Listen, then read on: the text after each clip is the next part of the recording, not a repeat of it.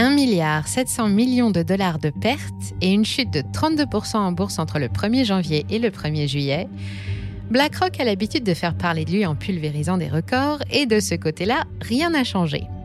Il réalise tout simplement la plus grosse contre-performance de toute son histoire, lui qui a traversé toutes les crises et qui s'en est sorti à chaque fois plus vite que le reste du monde. Le plus gros géant de fortune américain, responsable de 10 000 milliards de dollars d'actifs en décembre dernier, paye lui aussi une facture salée avec un début d'année chaotique sur tous les marchés boursiers. Dans notre précédente vidéo consacrée à la créature de Larry Fink, nous en arrivions à la conclusion que seuls les marchés, en s'effondrant, pourraient mettre fin à l'empire BlackRock, la société qui possède toutes les sociétés. Nous nous sommes trompés, car Larry a sorti une carte magie. Dans sa première lettre annuelle aux dirigeants, il vante la magie du capitalisme des parties prenantes. Grâce à elle, BlackRock va de nouveau traverser cette crise-là et elle en ressortira à peine décoiffée car les temps ont changé et la stratégie de Larry Fink aussi. Sa seule mission est de protéger les intérêts de ses clients, alors vous n'imaginiez quand même pas que la légende vivante de l'argent, la star du Forum économique mondial de Davos, le boss des boss, n'avait pas prévu de plan de secours en cas de crash boursier Ce serait indigne du personnage. L'heure est venue de retourner fureter un peu, histoire de savoir ce que le géant américain nous mijote pour cette année qui démarre bien mal.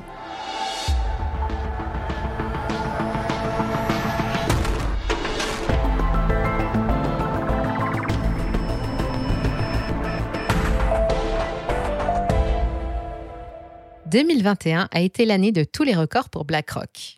Le géant de l'asset management a fait couler beaucoup d'encre quand le montant de ses encours sous gestion a dépassé les 10 000 milliards de dollars en décembre dernier. 10 000, 10 milliards exactement, du jamais vu dans l'histoire de la finance. Pour se faire une idée, c'est l'équivalent du PIB de la France, de l'Allemagne et de l'Inde réunis, et c'est trois fois plus qu'il y a 10 ans. C'est aussi presque 40% de la capitalisation boursière de toutes les sociétés cotées à New York. BlackRock est un véritable monstre plus puissant qu'un État qui domine largement le paysage boursier, qui possède des parts dans 20% des sociétés américaines et qui siège aux assemblées de toutes les entreprises du CAC 40. Son PDG, Larry Fink, est devenu le symbole du grand capital aux dents longues et la star du forum de Davos. La mission qu'il s'est lui-même confiée il y a plus de 30 ans est de toujours agir dans les intérêts de ses clients. Pour cela, il s'appuie sur son intelligence artificielle et sa plateforme d'investissement exclusive Aladdin, devenue une référence dans le monde des investisseurs. Abreuvée de millions de données, elle analyse les marchés en permanence pour détecter toutes les tendances et prendre les bonnes décisions au bon moment. BlackRock est aussi l'inventeur de la gestion passive. C'est le plus gros fournisseur d'OPVCM au monde, notamment de trackers, ces fonds qui reproduisent les performances d'indices boursiers ou sectoriels avec sa marque iShares. Pendant la crise sanitaire entre avril 2020 et novembre 2021, BlackRock a fait gagner à ses clients plus de 1400 milliards de dollars. Quatre mois seulement après l'apparition du virus, l'action BlackRock a déjà absorbé le choc et son cours a ensuite bondi de 73% pour atteindre le record de 971 dollars le 12 novembre. Mais depuis, le contexte a un peu changé. Après une reprise épidémique, une déclaration de guerre en Europe et l'escalade des tensions avec la Chine au sujet de Taïwan, une crise énergétique, plusieurs hausses de taux et plus de 9% d'inflation officielle aux États-Unis, quand les bourses ont plongé, BlackRock a suivi. 8 490 milliards de dollars, dont 53% en actions, en majorité américaine et européenne. C'est le nouveau montant des actifs gérés par la société, déclaré le 30 juin dernier à la SEC, le surveillant des bourses américaines. Selon ces déclarations, 12 milliards seraient dus aux pertes sur les actifs russes. Le chiffre d'affaires pour le deuxième semestre de 2022 est lui aussi décevant, en baisse de 6% et inférieur aux attentes. Même si l'année 2021 qui sert de base du calcul a été exceptionnelle, c'est la pire performance jamais enregistrée au cours des 30 dernières années. Pour ses clients, c'est un recul de 15,1% des avoirs et à New York, le titre a perdu 36% de sa valeur. Mais je vous rassure tout de suite, ne vous inquiétez pas, BlackRock n'est pas en danger et Larry n'a rien perdu de son envie de sauver le monde. D'ailleurs, le titre a rapidement rebondi depuis la mi-juin. Il a déjà repris 15% et il efface les pertes enregistrées depuis le mois d'avril. BlackRock reste le gestionnaire numéro un dans le cœur des clients fortunés et des grosses institutions du monde. C'est là car son génial PDG a pris soin de parer à toutes les éventualités. Depuis 2020, les objectifs de Larry ont changé et sa stratégie aussi. Après le choc de l'épidémie et plus encore dans le contexte actuel, il veut intégrer moins d'actions dans les allocations et il s'est mis à la recherche de placements plus sûrs et tout aussi rentables. Et que ce soit clair, chez BlackRock, on s'attend à ce que la baisse des marchés continue, alors on se recentre sur les valeurs refuges. Pour mettre l'argent de ses riches clients à l'abri des tempêtes et servir quelques intérêts dont je parlerai après, Larry Fink s'est lancé dans la plus grande partie de Monopoly du monde, une partie grandeur nature. S'il n'a pas encore acheté la gare Saint-Lazare et qu'il n'aura pas non plus notre compagnie nationale d'électricité, BlackRock détient déjà une bonne partie des entreprises américaines et européennes et il ne lui manquait plus que quelques titres de propriété. Parmi les actifs confiés aux équipes de Larry, l'immobilier a toujours été présent, mais il restait discret, avec moins de 5% en moyenne contre 7,6% en 2022. Et justement, le marché immobilier américain est en pleine ébullition. Plusieurs explications sont à l'origine du phénomène. D'abord, une pénurie de logements estimée à 4 millions d'unités environ, mais aussi une spéculation massive sur la pierre avec l'arrivée des investisseurs institutionnels qui font monter les prix. Et depuis la crise sanitaire et les confinements, les gens ont des envies d'ailleurs, d'espace, de silence et de verdure, et là où il y a une demande, il y a des profits à encaisser. Une catégorie d'immobilier en particulier est très prometteuse, les SFR pour Simple Family Rentals, des maisons individuelles proposées à la location, des habitations avec un jardin qui font rêver les citadins. Selon les estimations, les institutionnels comme BlackRock, la banque JP Morgan ou le fonds d'investissement Fundrise étaient propriétaires de 300 000 de ces biens avant le début de la crise.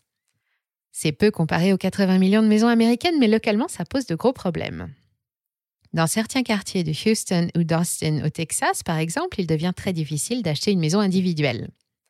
Les institutionnels sont accusés d'employer des méthodes déloyales pour mettre la main sur les biens qui les intéressent au détriment des primo-accédants. Ils raflent tout ce qui passe à leur portée. Ils achètent cash, vite, et il n'y a aucun SAV à assurer.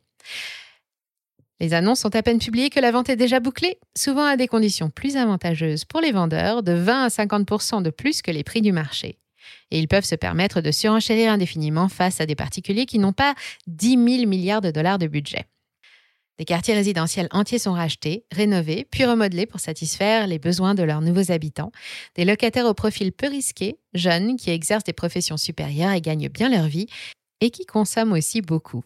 Ces familles assurent le dynamisme économique, font tourner les commerces qui s'implantent dans la zone et elles promettent un excellent retour sur investissement aux institutionnels. Dans ces quartiers, les loyers augmentent, les ménages qui n'ont plus les moyens de rester doivent céder leur place. On appelle ça la gentrification et c'est très rentable pour les promoteurs, pour les commerçants, pour les villes et bien sûr pour les investisseurs. Larry voit le monde à sa façon. Il balaye les reproches qui lui sont faits d'un revers de main au sujet de ses nouvelles activités immobilières. En langage Fink, elle serait bénéfique pour tous. Elle fluidifie le marché car les biens achetés sont difficiles à vendre. Certains sont situés dans des quartiers délaissés ou sinistrés. S'il parvient à les racheter avant tout le monde, y compris les particuliers, c'est tout simplement parce qu'il est le plus rapide. Enfin, en rachetant et en rénovant à échelle industrielle, il contribue à l'amélioration générale de l'habitat en réalité, il est encore en train d'essayer de changer le monde, de le guider vers une réforme inévitable de notre société. Ce changement porte un nom parmi ces géants de la finance et ces industriels qui se réunissent chaque année pour le Forum économique mondial à Davos. Il l'appelle le Grand Reset. Profiter des bouleversements pour refaire le monde en mieux, qu'il soit plus égalitaire, plus respectueux de chacun et de la planète. Vu comme ça, l'objectif est plutôt sympa et c'est devenu la quête à la mode parmi les 1000 plus grosses sociétés du monde, BlackRock en tête. Elle fait partie de ces superpuissances qui détiennent les clés du changement. Et justement, depuis 2020, Larry a décidé que le temps des paroles était terminé, place aux actions. Officiellement, BlackRock n'utilise plus sa puissance que pour investir dans des sociétés qui, je cite, contribuent positivement aux bénéfices de toutes les parties prenantes, c'est-à-dire tous ceux qui gravitent autour de ces sociétés, actionnaires, mais aussi clients, fournisseurs ou partenaires. Il ne précise pas vraiment comment évaluer les résultats, mais il appelle cela le capitalisme des parties prenantes, et ce serait l'avenir. Actuellement, les enjeux climatiques sont devenus des risques de marché et nos fameuses parties prenantes réclament que le sujet soit enfin pris au sérieux. Et ça, Larry, ça le rend très optimiste. Il pense justement que c'est grâce à la transition écologique que l'économie va pouvoir se relever. C'est même selon lui la plus grosse opportunité d'investissement dans toute une vie. Les 1000 prochaines licornes n'œuvreront plus sur Internet, mais dans la décarbonation, c'est lui qui le dit. Larry le prophète est très investi dans le respect des critères ESG pour environnementaux, sociaux et de gouvernance. Depuis quelques années, dans ses lettres aux dirigeants, il exhorte les hommes de Davos et les patrons des sociétés, dont BlackRock est actionnaire, à plus de justice sociale et à se lancer en faveur de l'objectif neutralité carbone en 2050 sous peine de les abandonner financièrement. Pourtant, pendant qu'il tente d'imposer sa propre vision de la transition et du social, Larry Fink continue de détenir des titres de grosses compagnies pétrolières, d'entreprises parmi les plus polluantes de la planète, et il siphonne les marchés immobiliers sans que personne ne lui oppose la moindre résistance. Personne ne se demande non plus ce que signifie cette frénésie d'achat de logements individuels quand on détient déjà le plus gros portefeuille d'actions du monde. Bien sûr, la bourse dévisse, mais BlackRock n'en est pas à sa première crise. Bien sûr, les logements individuels, c'est rentable, mais pas autant que la bourse. Vous ne posséderez plus rien et vous serez heureux. Ça vous dit quelque chose? Le programme baptisé Grand Reset, présenté au monde en 2020 par le prince Charles en personne, fait l'objet de nombreuses théories farfelues, alors que la vérité est déjà digne d'un roman de science-fiction. Les 1000 plus gros capitaines d'industrie du monde et quelques dirigeants de pays les plus puissants se réunissent chaque année en Suisse, à Davos, pour décider comment se substituer au gouvernement, déterminer quelles sont les industries et les découvertes d'avenir et se remettre des récompenses et des prix en tenue de gala.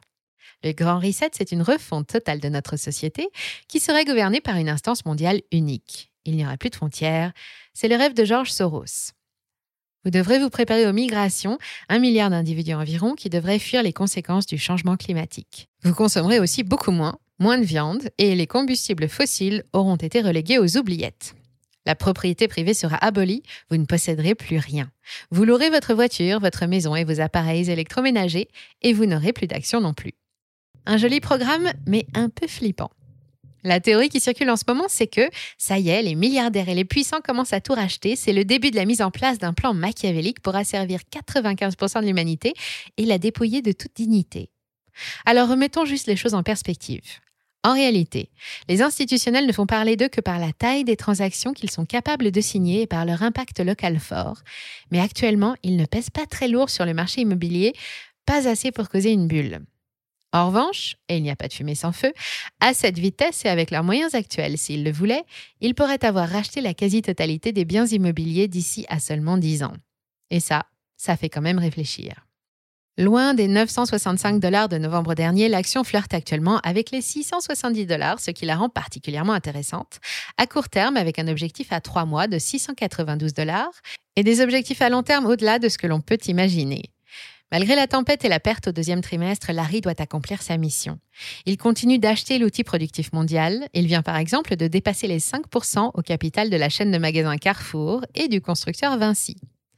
Et d'ici peu, BlackRock rejoindra aussi le club très sélect des plus gros propriétaires immobiliers d'Amérique, ce qui, sans verser dans le complotisme, tombe plutôt bien pour les projets imaginés pendant les réunions du club de Davos.